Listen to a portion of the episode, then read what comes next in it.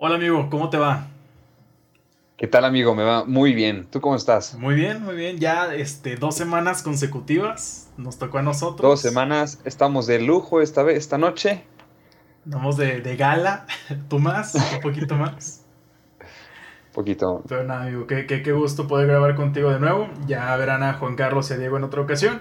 Y el día de hoy, este, pues bueno, el tema, yo te insistí porque siento que tú eres una persona que, que, pueda hablar como de, de, esto de una manera como muy, muy fluida del grupo. Siento que eres, el, eres la persona que más conocimiento tiene del tema.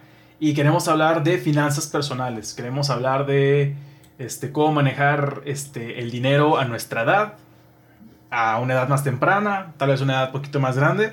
Yo tengo varias dudas.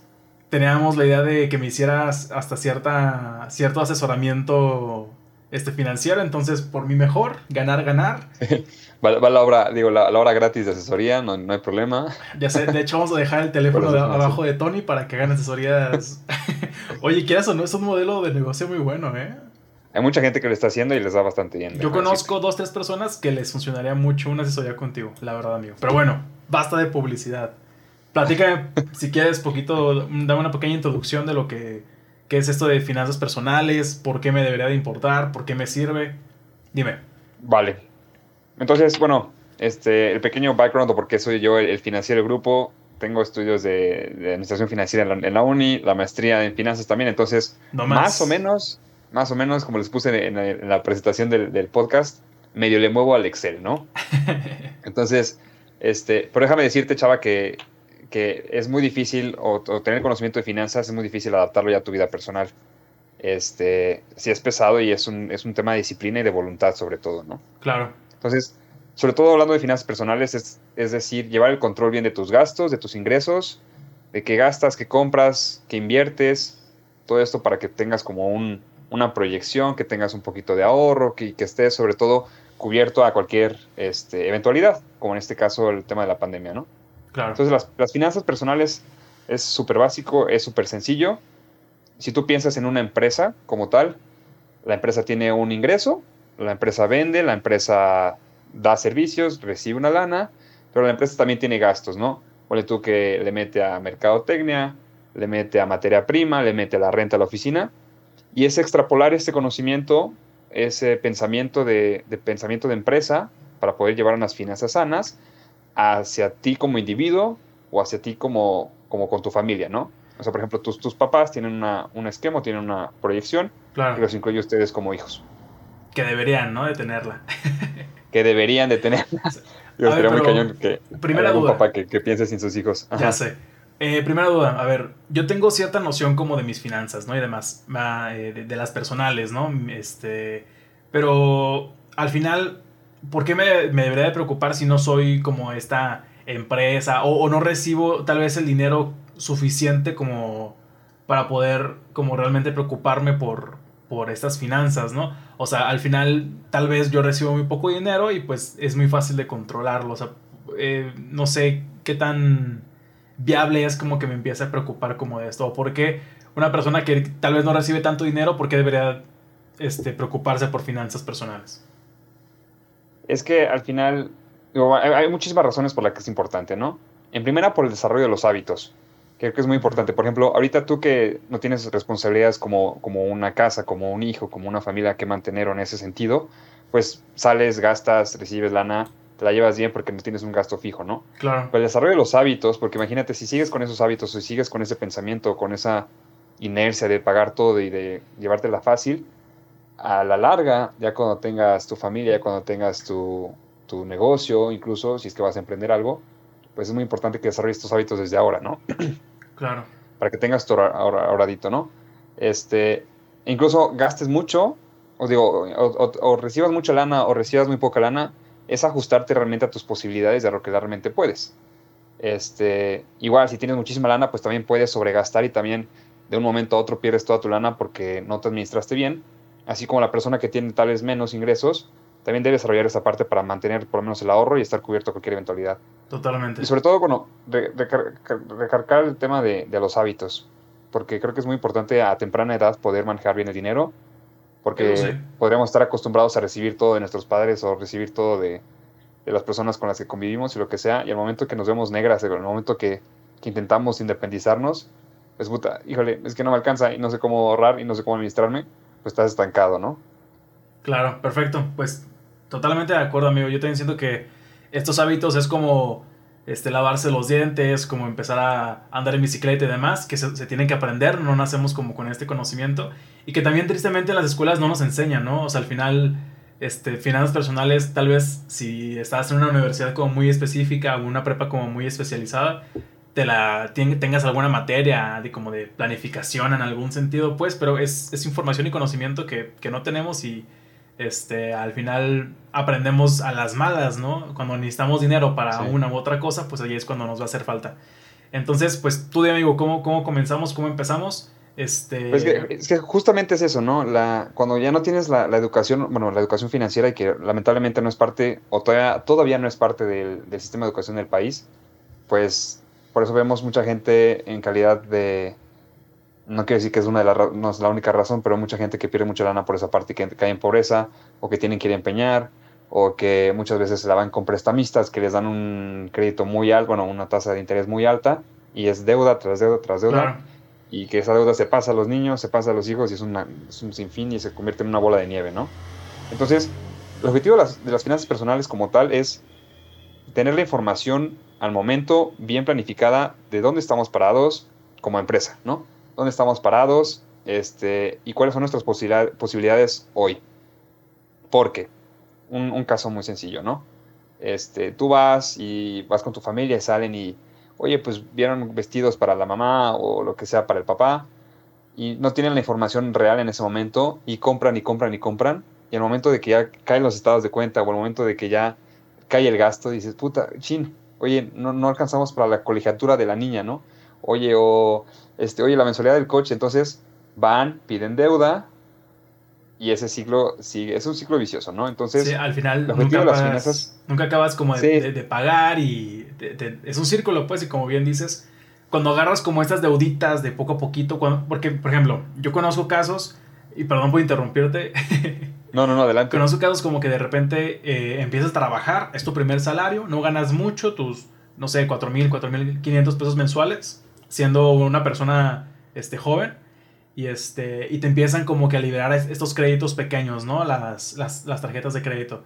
Entonces, al no saber o no tener este conocimiento, tú ya te empiezas a, a encharcar con algunas cuentas y, y, y, por una u otra razón, por lo general cuando son los primeros trabajos, pues dejas de trabajar en ese lugar y te acuerdas que tienes créditos este, para pagar esperándote. Y, acabas en buro de crédito o acabas con un historial este, muy malo o, o, tomando tus ahorros o, pidiendo prestado a familia, a papá, no, no sé este, a quién en particular. Y acabas eh, a, los 25 o 26 años ya con una... Eh, con números rojos, ¿no? En tu buro que es... Con, un tache, a, este tache. no le preste nada. Que es un problemota después que, igual no se entiende muy bien lo que estamos diciendo ahorita, pues, pero ya tú nos vas a explicar como poquito, poquito más. Perdón, ahora sí continúa mi tono. No, no, no te apures. igual este, creo que podemos ir migrando a esa parte de las tarjetas de crédito, que creo que es un, problema cultural y un problema muy interesante, por lo menos en el país. Vale. Este, estamos acostumbrados, nosotros como, como jóvenes también pensamos mucho en el tema de lo quiero hoy y lo quiero ahorita, ¿no? No tenemos esa parte de, o esa cultura de ahorro, ahorro, ahorro, ya junté, ya compro, ¿no? Claro. Es más bien como lo compro ahorita y ya me hago bolas en el futuro para ver cómo lo pago. Claro, claro. Entonces, ese es el, ese es el chip y esa es la diferencia de la mentalidad que es lo que causa muchos problemas. Porque mientras ya tengas, te embarcas con deudas, eh, el momento en que pase una eventualidad, que te quedes sin chamo, que se corte el flujo de dinero, pues te vas a quedar sin, sin forma de pagar, ¿no? Entonces ya entra el buro de crédito o que nunca lo pagaste o le tienes que pedir prestado a tus papás o tienes que ir pedir prestado a un amigo, a una casa de empeño, lo que sea.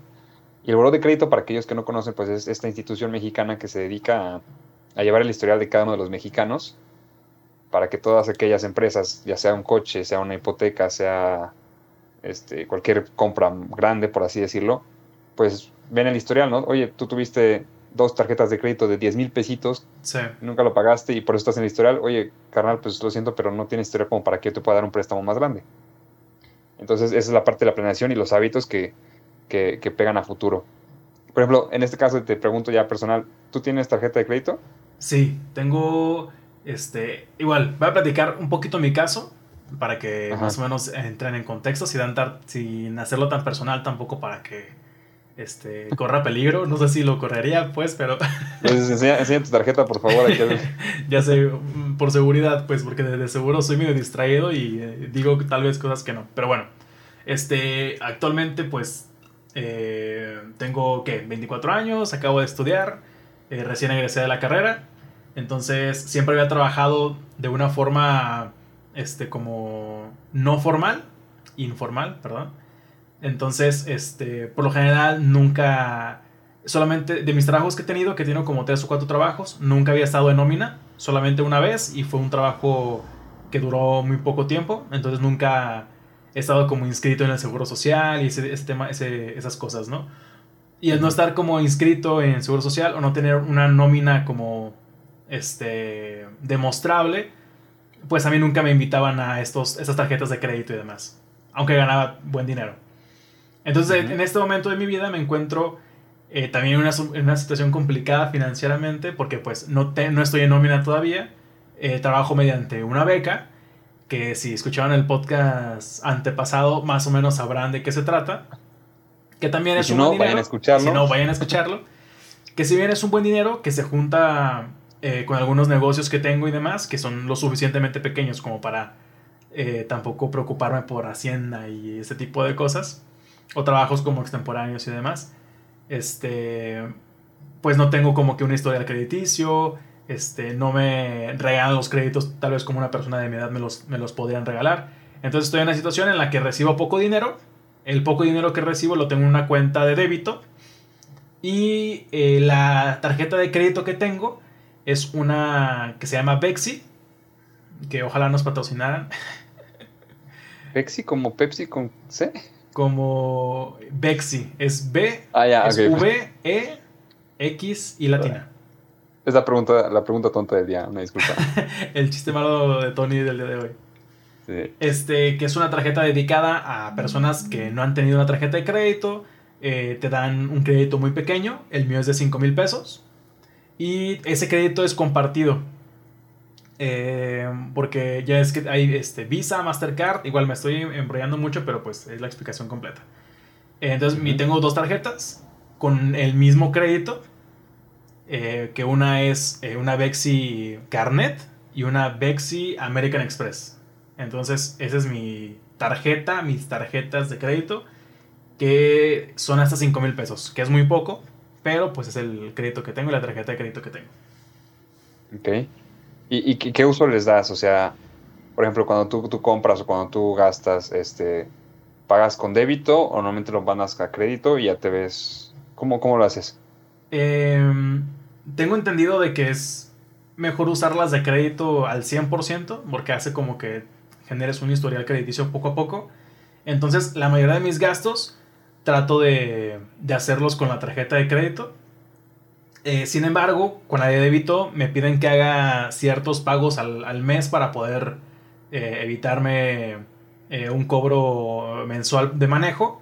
Entonces, este, estoy como campechaneando. Por lo general, las compras pequeñas las hago con la de débito, de que a la- la- en la tiendita, o no sé, pago cualquier cosa en alguna aplicación, o comida y demás, la pago con la de débito para sumar es- eso, esas compras que me exige la compañía. Y cosas más grandes como regalos, este, eh, cosas como que arriba de, no sé, 500, 600 pesos, lo compro con la de crédito. Y, al, y al final pues, me llega mi, mi recibo y lo pago con la de débito. Hago solamente la transferencia. Ok, eso está excelente.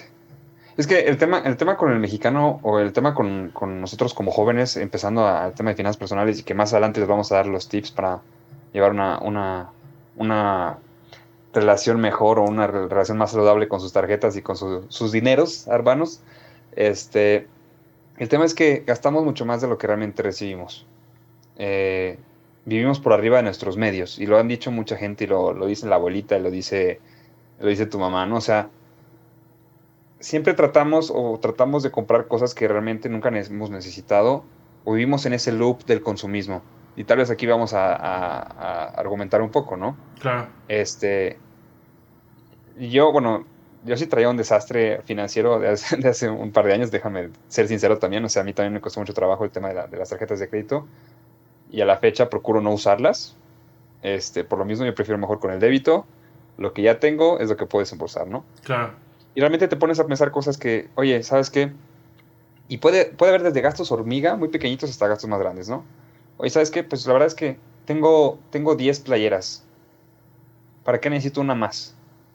Oye, ¿sabes qué? Ya tengo 10 camisas, ¿para qué quieres más? Ya tengo 3, o, o sea, 4 o 5 pares de tenis, ¿no? Pero siempre estamos en ese loop de, oye, ya salió lo nuevo, oye, ya salió este, el nuevo diseño, hay que estar a la moda, hay que estar siempre hasta arriba de todo. Y es ahí donde eh, el mexicano da ese extra para, perdón por la palabra, pero pues puede ser aparentar en muchos sentidos, en muchas cosas, o para ir a pagar a la, al restaurante de lujo, este, cuando realmente tal vez pudiste comprar las cosas en tu casita y hacer una cenita mucho más romántica con velas y sale más barato, ¿no? Claro.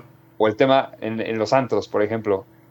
o sea, sí está padre el, show y todo, pero ¿por qué irte a parar a gastar dos mil, tres mil pesos en una cuenta en un antro con una botella?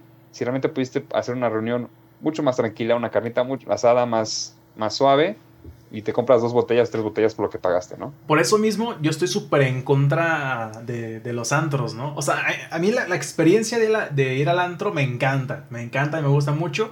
Y cuando lo hago lo disfruto muchísimo. Pero no voy o no me gusta porque soy codísimo, güey. O sea, a mí el hecho de que vaya al antro y una botella de, de 350 pesos que la compro en el Oxxo me la estén vendiendo en mil pesos. O deja tú eso, pues, o botellas más caras de mil pesos, mil quinientos, me la estén vendiendo en cinco mil, seis mil pesos. Se me hace una exageración y como un derroche tal vez de como de, de querer no sé, impresionar tal vez o de, pintar cierta cara, que a mí en lo personal, en mis posibilidades, a mí me, da muchísimo codo y, no disfruto ya como la experiencia cuando es así. Las veces que he ido, este, ha sido, este, pues barra libre tal vez. O copita, una copita, ¿no? no, por lo general agarramos promociones como de barra libre cuando, cuando hemos ido. O un viaje a Vallarta también de graduación de la prepa, que era todo incluido. Y este, y pues también, o sea, fue un desmadrote y muy divertido y, lo disfruto bastante. Pero sí prefiero, como dices, esta pedita en la casa, de que cada quien lleva sus cosas, o entre todos juntamos vaquita y compramos. Para mí es lo mejor y lo disfruto mucho más. Pero es, eso de ir a los santos a gastar miles de pesos con la de, de que pasa la, la, de crédito, está horrible. Y sabes que, también, para, perdón, para complementar el comentario, porque hablabas como de esta necesidad del mexicano, como de querer comprar ciertas cosas. Sí, yo lo veo y lo noto mucho al momento de crear eh, cosas que, ya lo dijiste, ¿no? Como que no te alcanzan, pero tienes la de crédito, ¿no? Y es como de que la moto, pues la de crédito, o eh, eh, la computadora, pues la de crédito, el teléfono, pues la de crédito. O sea, como varias cositas que tal vez por el dinero que ganas no son, no es algo como que puedas comprarte al chas chas y la metes a la de crédito, ¿no? Pero sin fijarte en meses sin intereses, sin fijarte en, en la tasa que manejan eh, eh, tu, banco, tal vez. el, establecimiento. O sea, sin ser como exquisito. O sea, yo, yo, yo considero que si no vas a ser este, muy exquisito, muy así piquis miquis con tus tarjetas de créditos, mejor no la uses, güey, porque es un pedote, es un pedote. Perdón, continúa. No, no, sí, y justo que mencionas, digo, y regresando al tema del antro, no es el tema de, del antro, lo que sea, pero es gastarte mil pesos cuando gastas ganas a la semana mil quinientos, ¿no? Exactamente es vivir al tope, vivir al tope de que siempre, siempre llegando al máximo, sin pensar en ahorro, sin pensar en, guardar la vaquita, ¿no? Claro. O empezar en la contribución, o empezar en invertir, o empezar en, pues tal vez estos, estos mil pesos que me voy a gastar, pues mejor se los meto a un seguro de gastos médicos.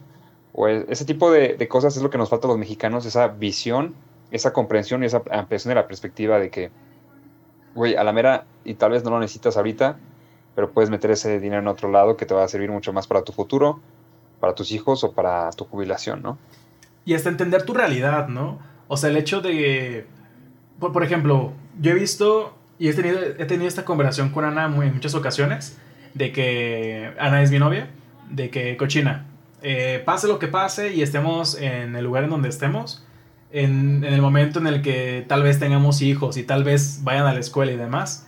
O sea, tratar como, como de pintar nuestra realidad. O sea, porque yo he visto también muchos papás eh, que se esfuerzan como que estén en, en, en escuelas como de mucho mayor, este, bueno, o más caras, o en zonas como mucho más caras. Y el hecho de vivir como con esa presión de querer estar a la par de los demás, hace que haya un problema también financiero.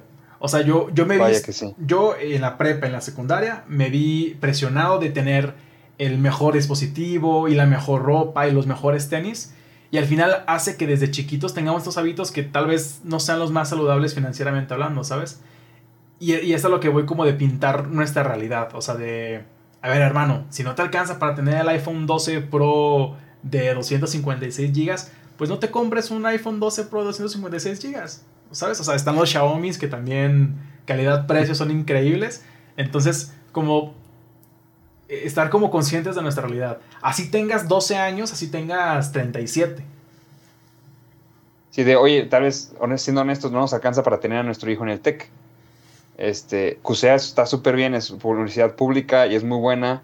Entonces, ¿cuál es la necesidad de, del aparentar o de apretarse tanto? Y unas por, otras, totalmente, y unas por otras. O sea, tal vez no vas a estar en esta universidad, pero vas a poder, este, no sé, comprarte tu carrito para poder ir a la universidad en la que te des. O sea, es unas por otras. Realmente la universidad, y ya, ya no estamos brincando poquito, pues, eh, es muy cara. Y yo conozco muchas personas, yo, yo, tuve la fortuna de que me ayudaran con mis estudios, pero que se la pagan. Entonces es, es como complicado este, tener como que eh, esas decisiones que, que, tal vez no las tomas tú en un principio, pero que marcan este, como un caminito que te van educando y terminan afectando en tu educación financiera.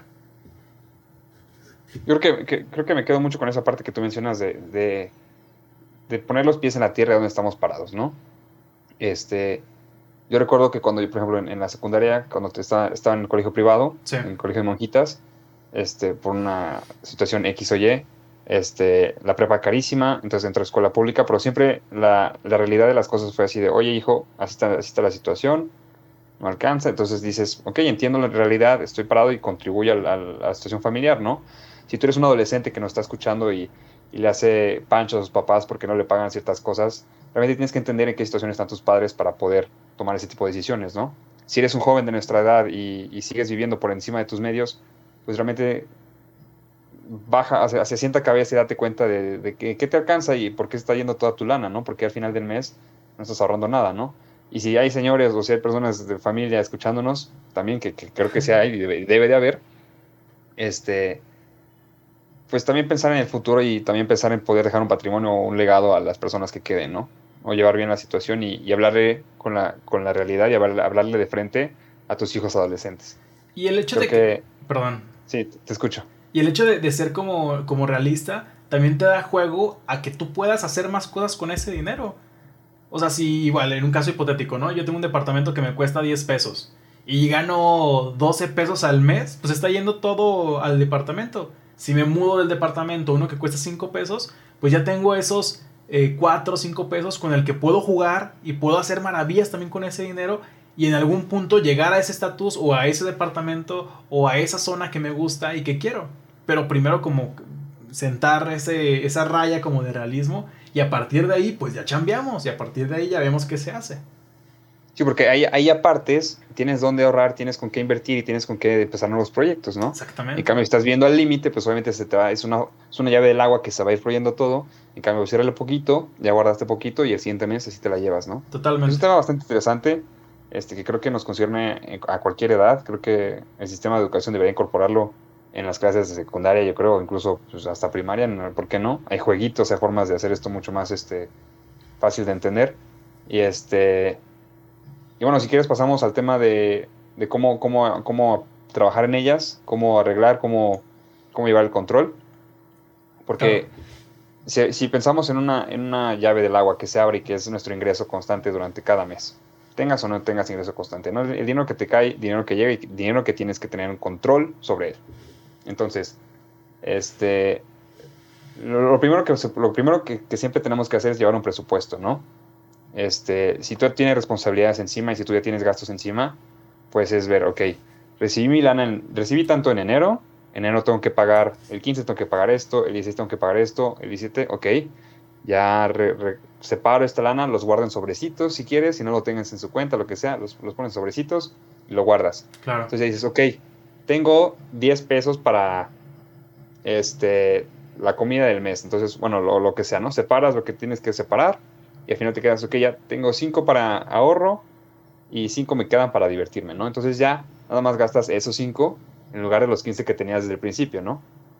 Entonces, esa parte del presupuesto de, de hacer un calendario literal, hay mil formas de hacerlo en Excel, hay mil formas de, de buscarlo en Internet, hay, hay, muchísimas aplicaciones que también te pueden ayudar a separar esos sobrecitos. De hecho, justamente este, eh, algunas aplicaciones del banco ya hasta vienen con esa función de poder hacer apartados en, en el dinero que te cae esa cuenta y hacer esos sobres en, en, tu cuenta. Y puedes configurarlo para que ese dinero no lo puedas gastar y no se pueda mover y, se, y esté bloqueado hasta fin de mes y ese tipo de cosas, la verdad. Sí, la verdad es que la tecnología nos, ya nos apoya bastante en esa parte. También ya muchos bancos traen esa parte de la educación financiera, también por regulación, que ya la, las instituciones de gobierno les, les dicen, oye, da los productos financieros, pero también enséñalos a, a usarlos. Claro. Creo que es un, un, tema muy interesante, ¿no? Este, también llevar el control de los gastos, incluso los de los hormiga, ¿no? Porque hay, hay pequeños gastitos que lo hacemos tan, tan sencillo y dices, ah, es una coca, güey. Pues sí, pero no te diste cuenta que todo el mes compraste una coca y son como 600 pesos de cocas que nunca, que no tenías contemplados, ¿no? Entonces, los gastitos, por más pequeñitos que sean o por más diminutos que pensemos que, que pueden ser o que no nos impactan, si lo sumas, si lo ves en contexto así de, de güey, gasté 10 mil pesos en coca durante el año, ¿no? Claro. Entonces, esa parte de los gastos hormiga también es muy importante porque al día se nos hace muy fácil, ah, pues son 10 pesos, lo pagas, ¿no? O 15 pesos y lo pagas. Pero los gastitos, si los sumas, neta, está muy cañón. Y si, te, si hacen las cuentas ustedes de cuántos gancitos o de cuántas, este, no sé, cada fin de semana se compran un 12, güey, suma esos 12, esos, esas cervezas que compraste durante todo el mes, y güey, te alcanzaba tal vez ya para comprar un, un coche, ¿no? Digo, no, no, quiero hacer el ejemplo tan exagerado, pero puede, pero suele pasar. Llegan esos extremos. Sí, claro, totalmente. Sí. Este, y bueno, también el tema de, bueno, ya hablando de otro nivel, creo que es muy importante también este, el hecho de tener un tipo de seguridad, que si tú no tienes IMSS o si no estás dado de alta, también el tema de un gasto de seguros médicos, si no te lo proporciona tu empresa o si lo vas a pensar en algún futuro, claro. creo que es un tema muy importante que, que nos cubra ante una eventualidad, ¿no? Es un temazo. Eh, sí, ahorita sobre todo en tema de, en tema de COVID y en el tema de pandemia, creo que es muy importante que lo, que lo mencionemos. Este, los seguros de gastos médicos funcionan en, básicamente en el que tú pagas una mensualidad o pagas una anualidad y estás cubierto ante cualquier eventualidad, ¿no? Pero mucha gente no comprende bien esa parte de, oye, ¿para qué voy a estar pagando si yo soy saludable o si es muy raro que me pueda llegar a pasar algo, ¿no? Claro, o si ya tengo pero el de da, la empresa y demás.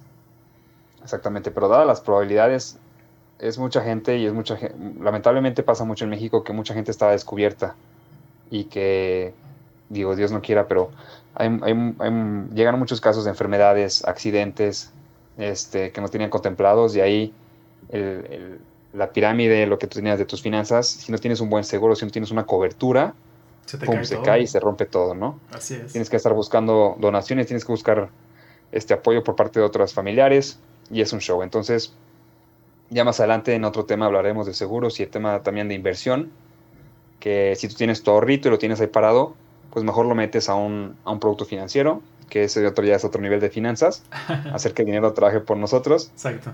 Este, y bueno, el último tip que yo tendría, a la reserva de, de, también lo que, lo que tú mencionas ahorita, Chava, yo sí tengo tarjeta de crédito, pero la uso solamente para emergencias. Ok. Bueno, más bien no la uso porque no hay emergencias, la uso cuando hay emergencias.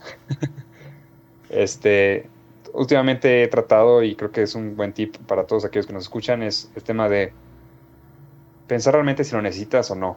Este, en lugar de echar el tarjetazo y decir, veo cómo lo pago en tantos meses, a ver, güey, si lo necesitas o no, realmente digo, piénsalo, dale una, dale una semana, piénsalo, platícalo con la almohada, y si sigues con la necesidad o si realmente sigues con la, esa, ese ímpetu esa, pues sin necesidad de comprar las cosas, pues ya lo compras, ¿no? Pero evitar las compras de impulso. Claro. Creo que es un tema bastante interesante. Mejor con lo que ya tienes ahorrado, desembolsas y así te evitas el compromiso que vas a aventarte con una deuda. Sí, totalmente. Y este, Y también siento que, por ejemplo, aquí ya tienen como dos estrategias, ¿no? O sea, ya compartimos dos formas de usar las tarjetas de crédito. Por un lado, usarla como de común, o sea, como para gasto común y demás. Y al final, pagar esa tarjeta de crédito con, con la de débito, con efectivo que tengas.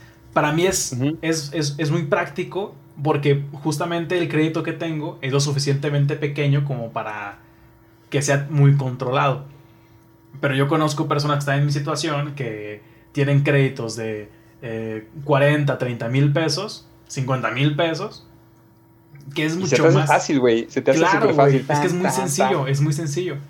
Eh, pero la ventaja de poder como que comprar de normal, pues conmigo no funciona porque así, así no es mi, mi producto, mi, mi, tarjeta de crédito.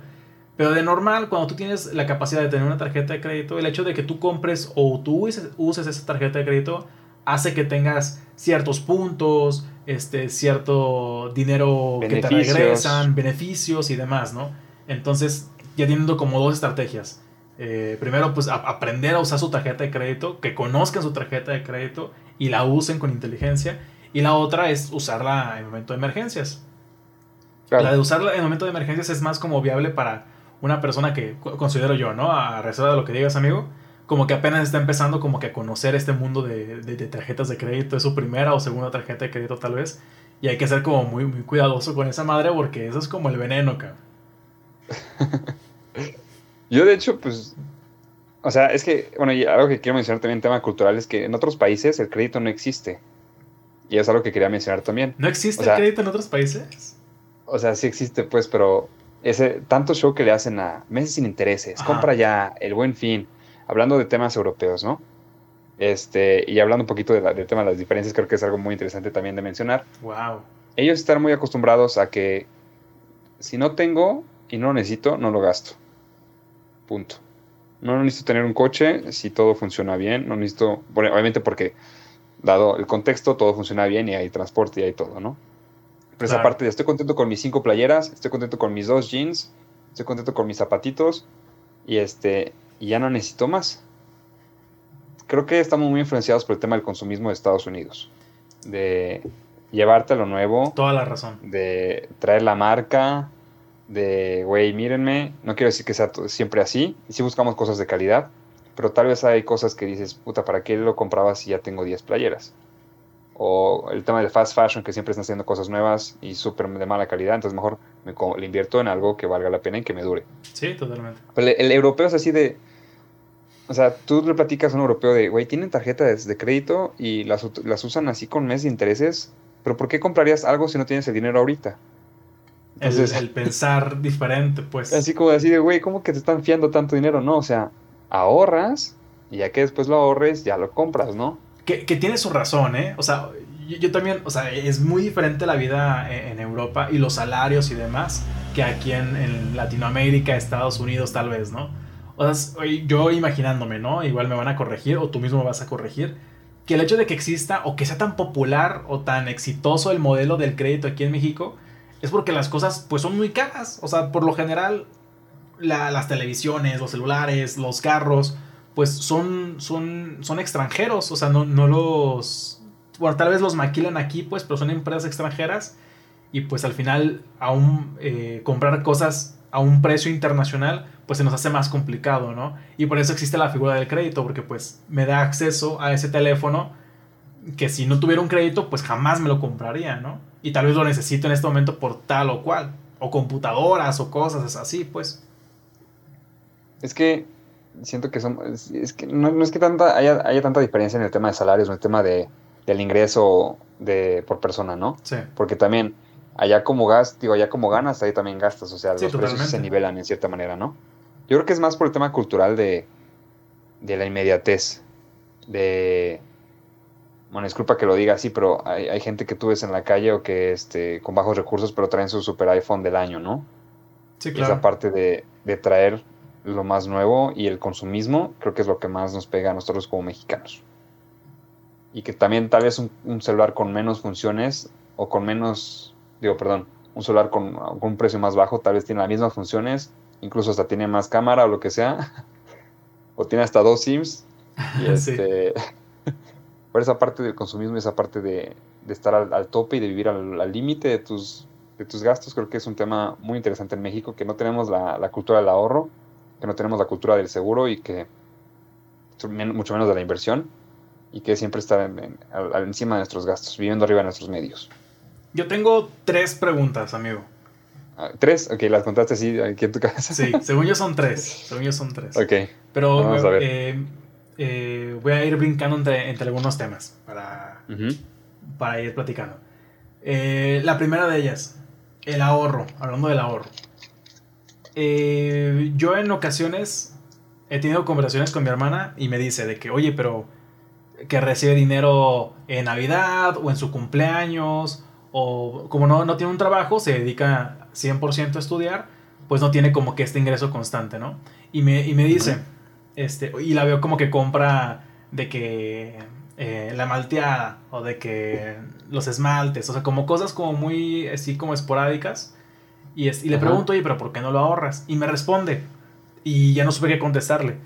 Me responde de que es que para qué ahorro. O sea, realmente el poco dinero que, que, tengo en el año, pues lo recibo en tres, cuatro fechas muy específicas y nada nice.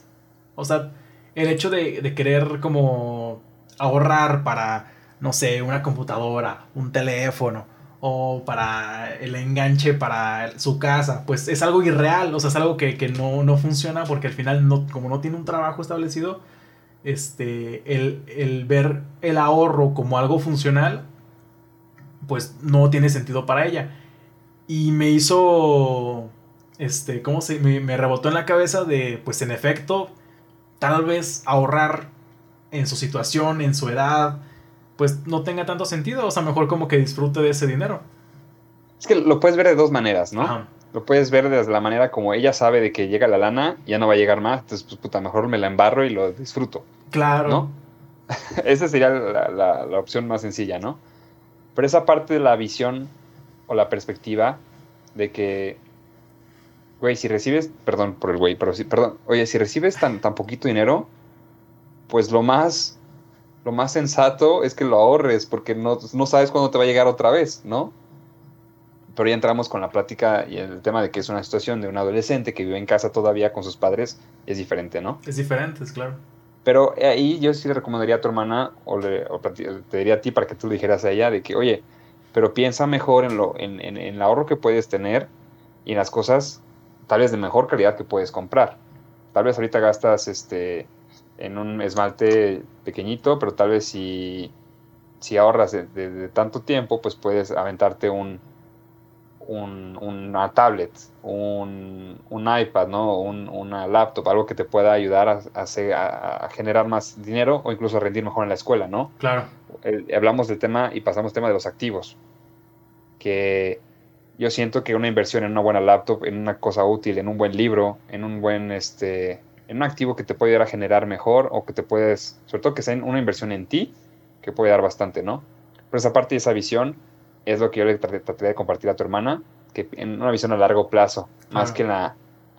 Es que somos mucho de satisfacer necesidades inmediatas. Sí, y más... Lo que siento ahorita y lo que me cala ahorita es lo que quiero satisfacer. Y más en la situación como que por lo general están adolescentes que, que, tal vez nos, nos están escuchando, pues, que por lo general tal vez se hace como ese contexto, ¿no? Que tal vez sus papás sean los proveedores constantemente de sus necesidades y que no ven en el, ahorro como una solución a algo. Pero que pues si, si, se mentalizan de que con este varo yo puedo hasta, no sé, comprar 10 paletas y venderlas a mis amigos y tal vez genero más dinero, o sea, como ir también generando como que esta, esta mentalidad de, del valor del dinero, del valor de las cosas y, e ir generando como esta, esta conducta de, de que generar dinero por tus medios es, es excelente. Porque sí, hay, hay, hay, dos tipos, hay muchos tipos de adolescentes, ¿no? Pero sí mucha gente que nada recibe lana y se va. Así como llega, se va. Sí, hay otro tipo de personas que son muy contados y que son muy específicos, que reciben la lana. Ok, pero con esta lana, ¿cómo le hago para que salga más? Y desde chavitos, ¿tú te acuerdas en la escuela había, había niños que vendían dulces en el salón? O este o que invertían y que vendían este juguetes, no sé. Pero esa parte de, del ahorro y de, y del emprendedor, el, emprendedurísimo, como mencionaste hace rato, este, es muy interesante y, por ejemplo, también tenemos una amiga en común que, este, que te acuerdas que guardaba sus billetes de 100. Ah, sí, no, Nadie los tocaba, y nadie los tocaba, y nadie los toca a la fecha, ¿no? Pero esa es una mentalidad muy diferente a, a, la mentalidad adolescente, ¿no? Como, con ciertos objetivos, ¿no? Y también tal vez será también como otro tip de estos financieros que estamos soltando al aire, que ojalá los agarren. Como sí, anoten. El, marcar objetivos siento que ayuda mucho al tema del ahorro y las finanzas personales. O sea, si, si tú no tienes objetivos, si tú recibes dinero y lo gastas y no lo gastas porque no recibes, o sea, como si, si como, pues te valiera como que esta, estos ciclos o este, este genere de dinero, pues así va a ser hasta que tengas un trabajo y tal vez ya entres como que a, este sistema de, de, pagar tarjeta de crédito y comprar con tarjeta de crédito y pagar y vender y la la. Pero si desde el principio tú ya tienes como que objetivos marcados, pues tal vez estés pasitos adelante de las personas que te rodeas, ¿no? O sea, tal vez estés como este, eh, con una educación financiera poquito más avanzada que los demás. El hecho de marcarte objetivos, que yo también eso lo descubrí en la prepa y me ayudó muchísimo. Hasta ahorita mismo en la universidad. Ahorita no estoy gastando absolutamente nada porque tengo un viaje que ya casi llega. Entonces, pues cabeza siempre como en el objetivo y este y trabajar como que en ese ahorro y en, en esos gastitos hormiga que dices de que, que el audífonito, que el regalito para la mamá, que pues no, tú, tú centrado en tu objetivo porque voy a tener un gran gasto y prefiero gastar, prefiero comerme una hamburguesa en la playa que comérmelo aquí en mi casa. Claro, claro, claro, pero esa parte de la visión y el objetivo final. Y que incluso ahorita tú mencionaste que incluso ya trabajando, este, eso de pagar tarjetas, pues casi no es realmente un objetivo, es más bien un compromiso y es una obligación. Es una obligación, exactamente. ¿no? Pero mientras vas creciendo y vas desarrollándote, pues ya pasaste de la tablet a la compu, al iPhone, al coche, a la casa, y te la llevas, ¿no?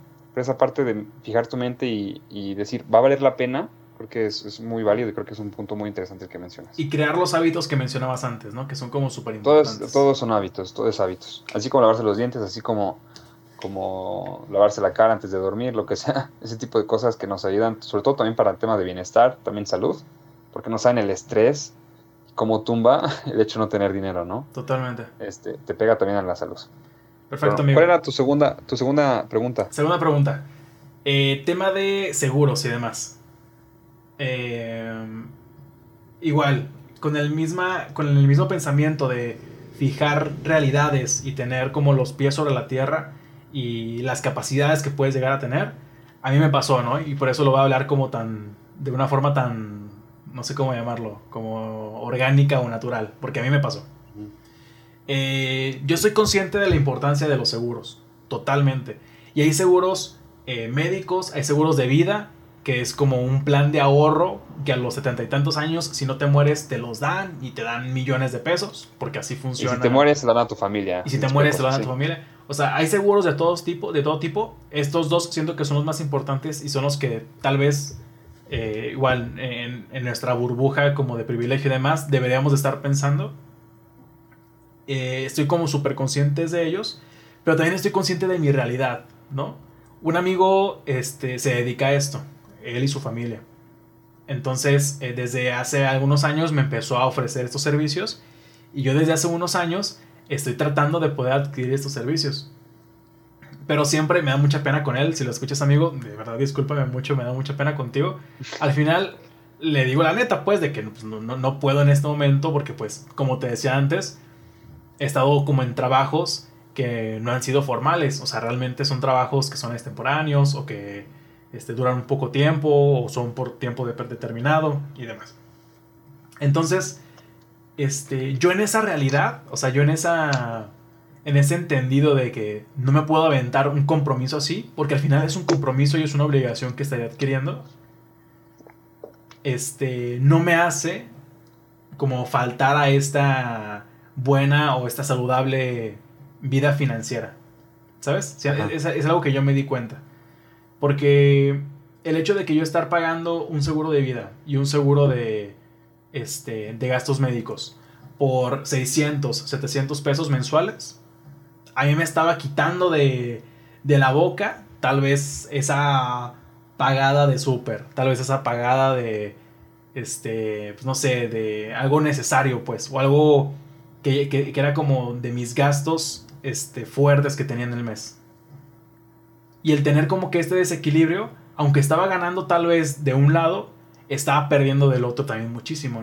Entonces yo fui realista o soy realista en este momento y sé que no me puedo dar un seguro decente. Sé que no me puedo dar un, un seguro ni de gastos médicos ni de vida decente. Porque de que me lo podría echar, me lo podría echar. Pero son gastos de vida y gastos de salud que ni siquiera valen la pena porque pues son tan pequeños que al final está siendo como un gasto este que cuando lo necesite, que cuando necesite mi seguro de gastos médicos porque me quebré una pierna, me van a contestar de que, ah, no, hermano, es que tu seguro no cubre ciertas cosas. Porque lo hice chiquito, chiquito, chiquito, chiquito, hasta un momento de que sea pagable y ese pagable pues no me funciona y no me sirve. Entonces, nada más te cubrimos el dedo meñique, ¿no? Ajá, o, o, eh, tienes que llegar a un, no sé, tú, tú sabrás cómo funcionan los, los, seguros de gastos médicos. Pero como ser enfático, como en mi opinión, como en esta cuestión de realidad, de que no porque el hecho de, porque yo también sentí cierta presión, porque yo veía en mi grupo de mis amigos de que, hey, este, amigo, ya te mandé el depósito de, de lo del seguro, ¿sabes? Y de que, verga, güey, yo no, yo no tengo mi seguro todavía y de que me voy a morir. Me va a pasar algo, voy a ir de acá y me van a atropellar, ¿no? Te lo juro, güey, te lo juro que sentí una cierta presión. Pero al final, pues, me vuelvo a centrar en mi realidad y es de que, güey, pues no, no, no te puedes permitir un seguro ahorita. No te puedes permitir un seguro de gastos médicos, un seguro de vida en este momento. Ahí, en esa parte, creo que es muy importante, este, número uno, conocer bien realmente el tema de, de las letritas de los contratos y los seguros porque si hay muchos que sí cubren muchas cosas con una suma bastante baja, o que puedes tener como un seguro, este, ¿cómo se puede decir? De varios, ¿cómo se llama? Uno de, como grupal en cierto sentido. Hay formas, eso sí hay formas, pero sí hay que estar muy, truchas con las letras chiquitas. Este, y segundo parte, no son los 600 o los 700 pesos, sino más bien este es 600 o 700 pesos, ¿qué porcentaje de tu ingreso mensual representan? Este, lamentablemente, pues sí, digo, en, en, la situación en la que estás o en la que te has encontrado, pues es, es difícil pagar y se siente como un lujito, ¿no? Exactamente. Entonces, en esa parte, pues yo tal vez sí le daría un poquito más de calma, pero si te estás embarrando esos 600, 700 pesos en pisto o en fiesta, ahí te diría, sí, güey, ¿qué onda? Pero si realmente estamos hablando de comida o realmente hablando de de, tu bienestar o de tu, de tu gastos comunes, a tu casa. La gasolina de mi carro, lo que me gasto en, no sé, en alguna junta. O sea, pues no, me puedo quitar ese dinero. Si yo, te, si yo te viera viéndote cada fin de semana llegando con una botella diferente a la fiesta, pues te diría, oye, güey, ¿cómo que no te alcanza para tu, tu seguro, no? Totalmente. Ahí sí, ahí sí estoy consciente. O sea, hay gastos que sí, o bueno, inversiones en este tipo de, de coberturas de seguros que sí son difíciles de pagar y con total justificación si es que ese dinero lo estás usando para cosas que realmente sirvan. Exactamente. Este, ahí sí es un examen de conciencia también para todos aquellos que nos escuchan, de que si dejaras de pagar tal vez ciertas cosas que no necesitas o que tal vez gastas de más, pues puedas darte esa, esa, esa, esa tranquilidad y esa, esa cobertura, ¿no? Que son importantísimos, güey. o sea, lo que te decía al principio de que era consciente de lo importantes que son, es súper real. O sea, nosotros como, como jóvenes, como nuevos jóvenes, porque somos muy jóvenes, este, el hecho de, estar metiendo dinero a tu ahorro para que cuando estés viejito tengas un varo extra, nos va a ser el paro de la vida. O sea, de la vida, de la vida. Claro, claro en tema de jubilación, en tema de, no ser la carga para nuestros hijos y así te la llevas. Totalmente. Así es. Y de hecho mi tercera pregunta, si quieres. ¿O quieres comentar algo más, amigo? No, no, vamos con las preguntas. Vale. Adelante con las preguntas. Mi tercera pregunta. Igual esta va a ser un poquito más amplia. Eh, porque quiero abarcar como un, tema como muy medio, bueno, no, no, muy polémico, pero medio polémico. Este, ¿qué es la inversión? Igual, ¿no? Eh, voy a contar un poquito mi experiencia y te pregunto algo al final. Al igual que con lo, el tema de los seguros, yo vi la inversión es que haz de cuenta que a mí me, tuve unos seis meses, un, lapso de seis meses, que me volví un loco de las finanzas personales. O sea, me, eché el libro. Entusiasta. Sí, no, o sea. padre rico, padre pobre. Sí, sí, sí, me eché el libro. Eh, tengo el audiolibro. O sea, y era como, dale, dale, dale. Entonces, creo que fue, fue un tiempo en mi, en mi vida en la que tenía este, solamente una clase en la universidad o dos clases. Entonces tenía mucho tiempo libre. Y este, y pues me agarró esa, esas ganas como de saber más del tema. Me aventé el libro de Padre, Padre Rico, Padre Pobre. este, mil videos de financiamiento, mil videos de tarjetas de crédito, mil videos de, de, inversión y demás. Y encontré las CETES. No sé si nos puedas explicar más o menos qué es una CETE o qué son las CETES. los CETES son certificados de la tesorería, que es este, un instrumento del gobierno mexicano para darle confianza al mercado. Es así como de invierte en el gobierno o invierte en cierto tipo de, de activos y tienes el respaldo del gobierno de que te vamos a pagar X cantidad por ciento anual. Son muy famosas porque son muy seguras. O sea, si bien el, el margen... Van, respaldados por un gobierno. Exactamente. O sea, cuando tú le metes dinero a, a una Bitcoin o a, un negocio y demás, eh, pues el riesgo es más alto. O, obviamente el, el, resultado de esa inversión puede ser muy alta o puede ser muy baja. Y cuando tú inviertes en CETES, pues es algo muy seguro, porque tendrá que eh, México caer en bancarrota y convertirse en un país diferente para que yo pierda mi dinero. Por lo general, y te digo, ahora sí ya centrándome en mi experiencia, yo lo que quería hacer era ir metiendo dinero en CETES a manera de ahorro, porque realmente no lo, no lo haces por el dinero, porque es muy poco el dinero que te da de más, o la ganancia. Que es muy bajo. Es muy bajo. Simplemente va arriba de la inflación, que al final más o menos es, es, esa eh, la ganancia, ¿no? El hecho de que tú vas este, tu dinero no pierde valor, que es lo importante. Entonces yo eh, hace como un año empecé a meter dinero en CETES, CETES, CETES, CETES, pero me encontré con esta barrera de realidad. De que al final del mes me estaban faltando esos 300, 400 pesos que le estaban metiendo a los CETES. Porque pues, antes no tenía como que el trabajo que tengo ahorita, ¿no? Mi, mi estabilidad financiera era mucho menos.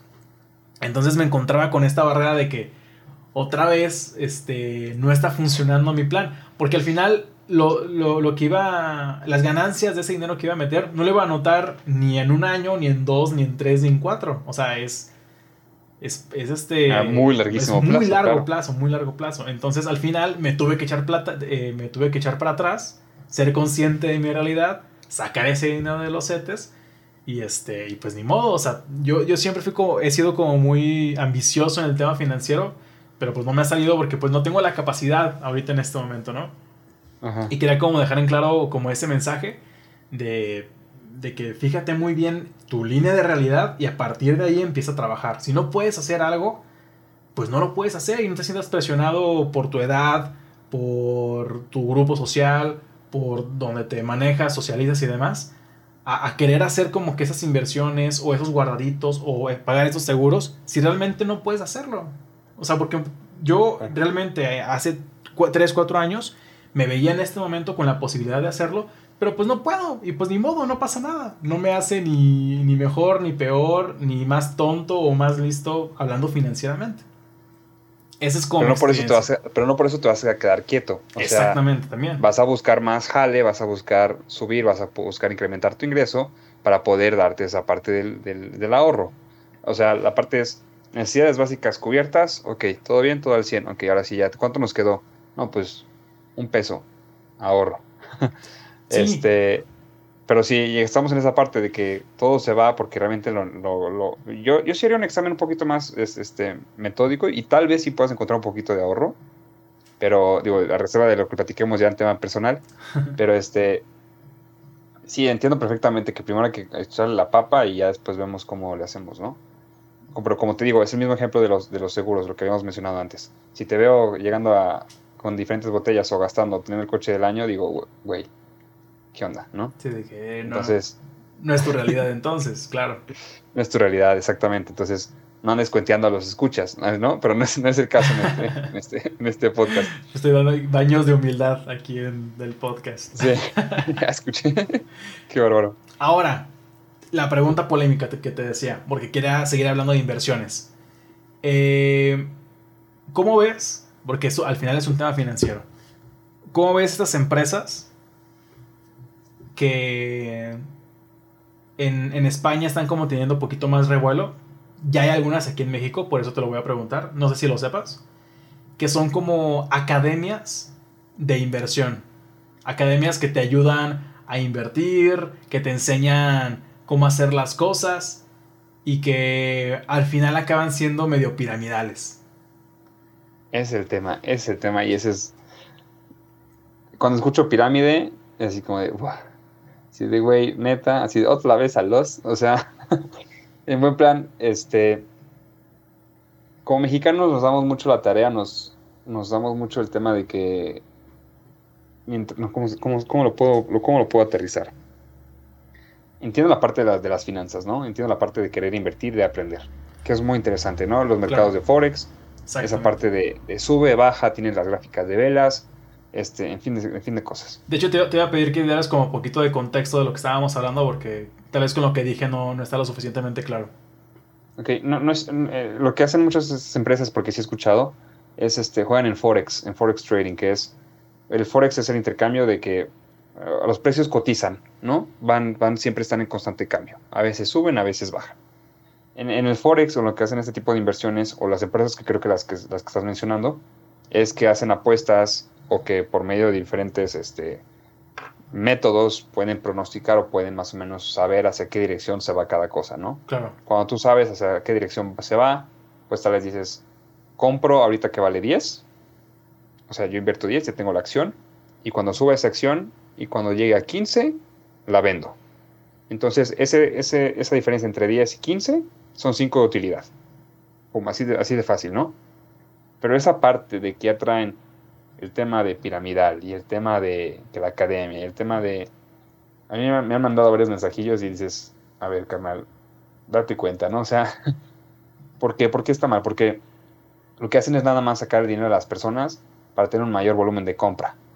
Que a fin de cuentas los rendimientos que te dan a ti son mínimos, son súper bajos y en algún punto se puede tornar como algo así como la de, ¿cómo se llama? La rosa de la abundancia o algo así era. La flor, flor de la abundancia. La flor de la abundancia, sí, perdón. Este, son esos esquemas en los que nada más son ordeñar, ordeñar, este, a los clientes, o sea, mientras más me más, más, gente, más gente, más gente, y te estoy jalando tu lana, te estoy jalando tu lana, este, no sé realmente cómo funcionan, no sé realmente cómo operan ya con, en el, en el, dentro de ellas, porque no he estado dentro de ellas, pero todo aquello que sea piramidal y que realmente no te den, o sea, sí entiendo la parte de conocimiento, pero yo me diría, güey, en YouTube tienes mil videos, tienen mil, formas, y si no tienen los cursos, yo se los mando, yo se los doy. Por esa parte en el que ellos absorben un beneficio o, absorben un poquito de, tu, de, tu, dinero para su propio beneficio, creo que ahí sí ya está, está mal usar dinero de otras personas en este caso, ¿no? Sobre todo que es gente que no conoce y que nunca han estado en el tema y que buscan a la gente menos capacitada y que les pueden decir mil cosas y el güey, ah, no, pues sí está bien, les creo, ¿no? Porque lo saco, se aprovechan. Lo saco a colación porque justamente este, al final tú piensas que estás invirtiendo, estábamos hablando como de invertir en ti, ¿no? Y en tu persona.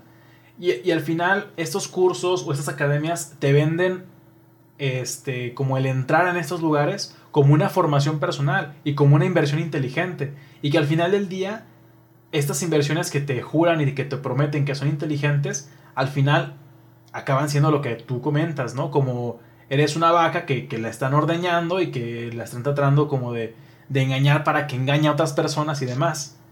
Que es, Cuando tú puedes obtener acceso a ese conocimiento por otro lado.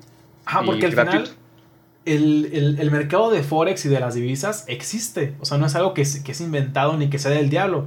O sea, realmente es algo que existe, pero está eh, llevado tal vez en otro lugar o con otras personas y no como con esta idea de que es más importante que metas a más personas o que invites a más personas que el mismo conocimiento de Forex que te puedan dar o de divisas que te puedan dar.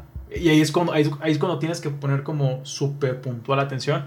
Y lo digo porque también me han llegado algunos mensajes, porque sé que atacan como, o las víctimas suelen ser como estas personas jóvenes, tal vez más que nosotros, y que se sienten tentadas por este estilo de vida que comentábamos al principio, de carros de lujo, de este, celulares. Ajá, o sea, de, esta mente de tiburón, de que se siente, que, ven como que todo este mundo se fascina y caen en la trampa. Y que ahí es cuando vale cake.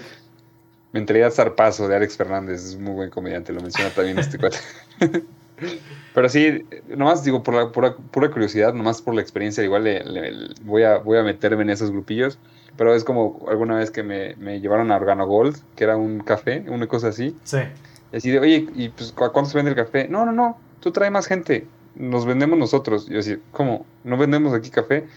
porque ya estaba apenas arrancando en, esta, en este tema, ¿no? Claro. Pero ese tema del multinivel y los esquemas, mucho ojo y mucha, mucha atención. Hablas de órgano gold y yo estuve en órgano gold también. Pero yo sí estuve. No manches. yo... ¿Sí, sí? Sí, sí, sí. Porque, pero déjate cuento la historia. Hace cuenta que un amigo cercano a mi papá estaba en órgano. Creo que sigue todavía. Y le iba muy bien. Y estas empresas, o sea, también no, no quiero como, este, en demonizar, o cómo se dice, como atacar o señalar como estas empresas. Satanizar. satanizar con este esquema.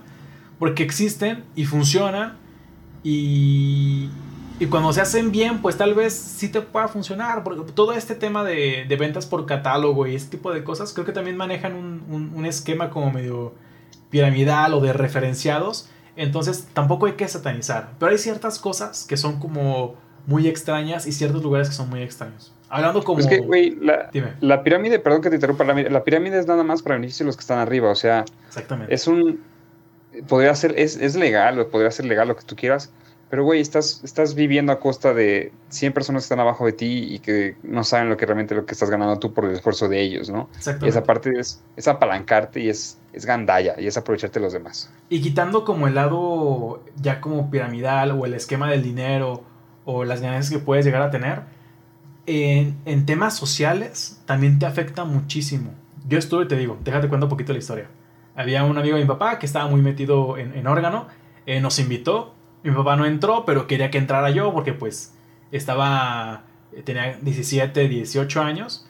Entonces, este, mi papá me quería, siempre mi papá ha sido como muy emprendedor y siempre ha hecho como las cosas este, como a su forma y siempre le ha salido y es, yo considero que es un gran empresario. Entonces, este, dio como la oportunidad con su amigo y me invitaron y se hizo, se armó. Compré mi, mi, mi pase, mi cajita y porque no solamente compras café y lo vendes, no, tienes que pagar como una suscripción y te van a enseñar muchas cosas y así, ¿no? Entonces, realmente yo aprendí muchas cosas en ese lugar, o sea, en temas de comunicación, de cómo hablar con las personas cuando quieres algo, eh, poner atención en ciertas cosas. O sea, realmente las clases que me, que me, que me llegaron a dar en ese lugar fueron muy buenas. Cuando vi que era malo o cuando vi que no me latía tanto, cuando me empezó a obsesionar el tema. Cuando las conversaciones que tenía, luego, luego, ajá, o sea, luego, luego, luego pensaba en vender el café. Cuando, porque así, así te, lo, te lo venden, ¿no? De que, ¿te gusta tomar café? A ver, es más, te lo voy a vender, Tony. No. Amigo, ¿cómo estás? ¿Qué tal, amigo? Bien, ¿tú qué tal? Oye, una preguntota. ¿Te gusta el café? No. ¿No te gusta el café? ¿Nunca lo has probado? No, no me gusta. No, ni lo he probado, no. No, bueno, Yo puro Gatorade. Pero sí te gusta el café, o sea, sí lo has tomado. no, sí, sí tomo café, sí tomo café. Más o menos como cuánto café tomas. Eh, una taza al día. Una taza al día, más o menos.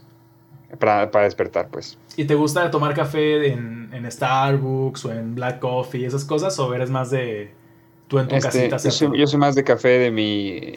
en la moca, en el espresso. Lo haces tú solita y este. más fácil. Son muy caros afuera. ¿Y cuánto te cuesta el que haces en tu casa, más o menos, el de espresso? Pues depende, la cajita, la bolsita, depende. No sé, la verdad es muy barato, lo consigo muy barato. ¿Y no te gustaría que tú tomando café puedas también ganar dinero? ¿Cómo?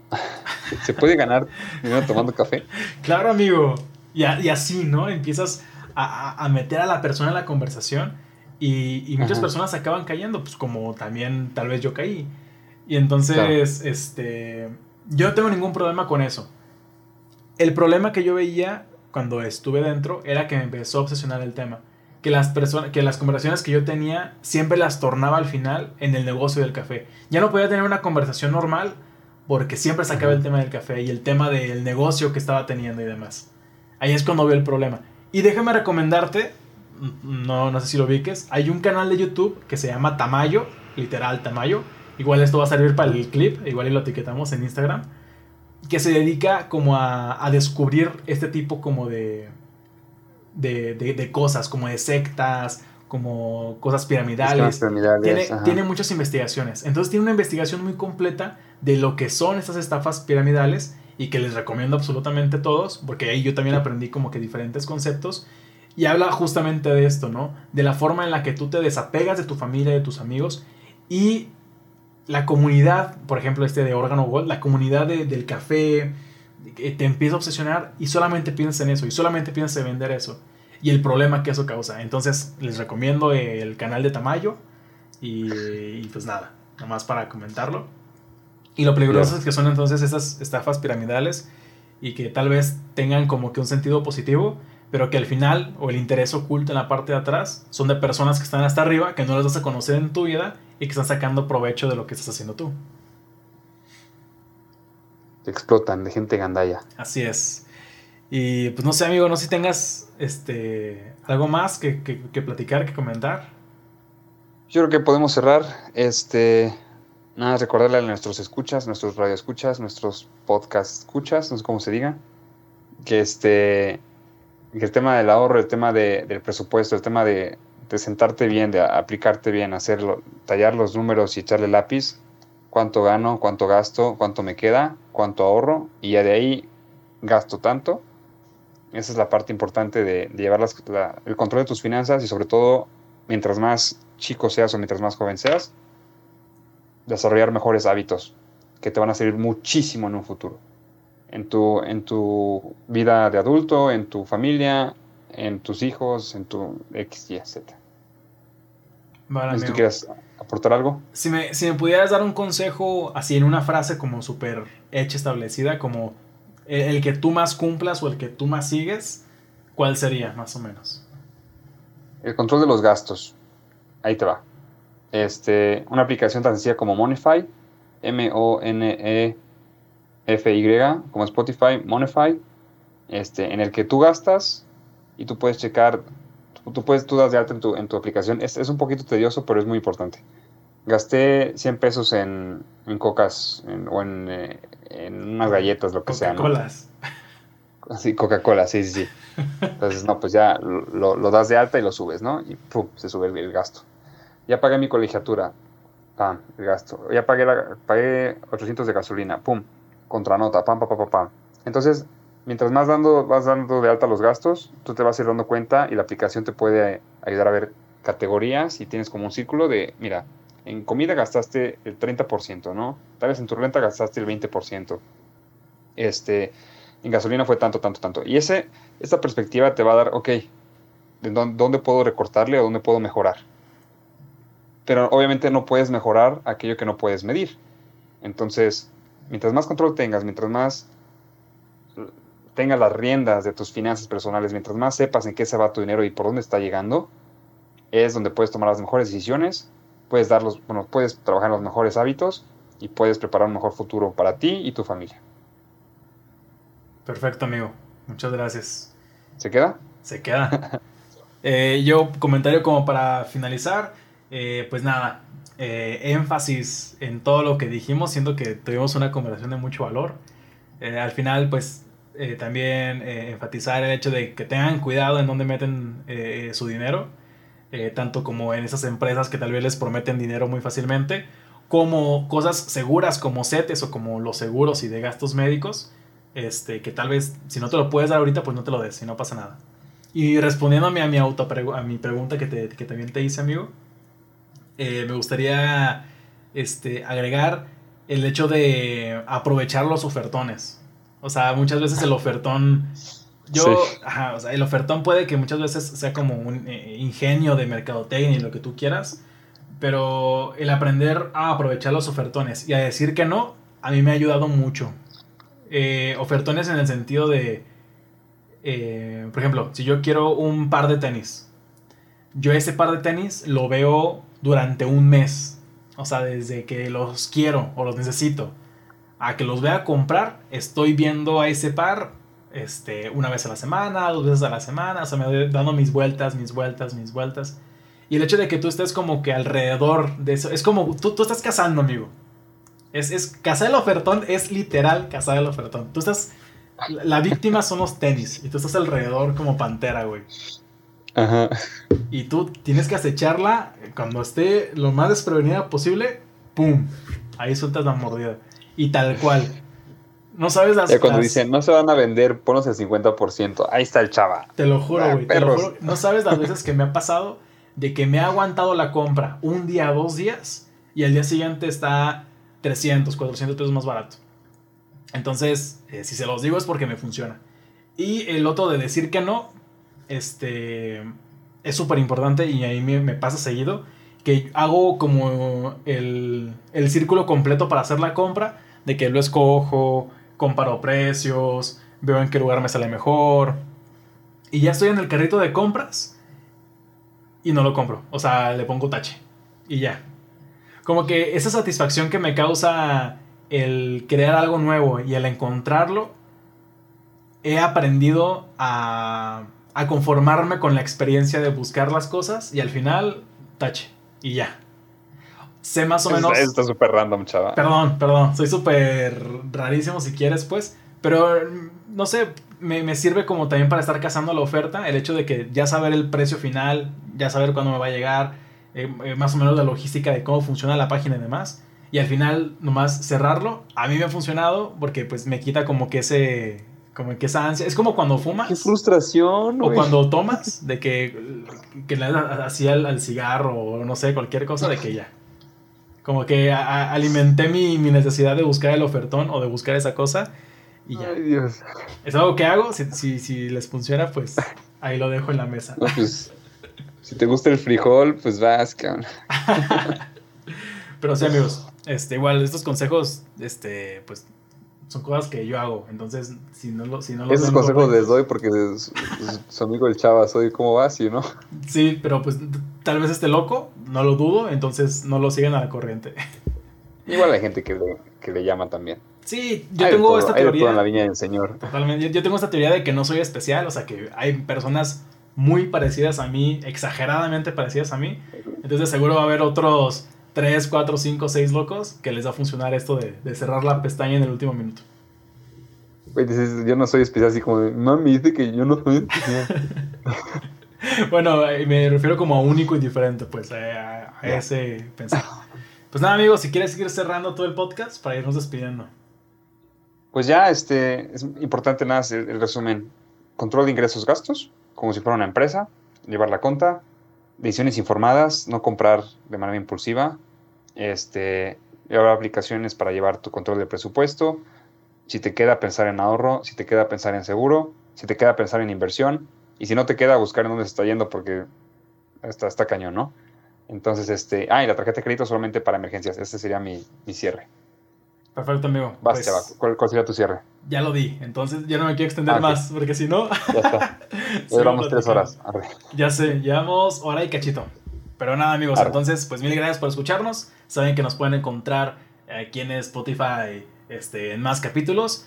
Eh, también en YouTube estamos generando contenido, en Facebook y eh, más que nada en Instagram estamos subiendo historias, también cómo se hacen estos podcasts. Entonces, si quieren estar más al pendiente de nosotros y de lo que hacemos, síganos en nuestras redes sociales. Y sin más, amigo, muchas gracias por esta plática. Gracias a ti, chava. Buenas noches a todos. Descansen.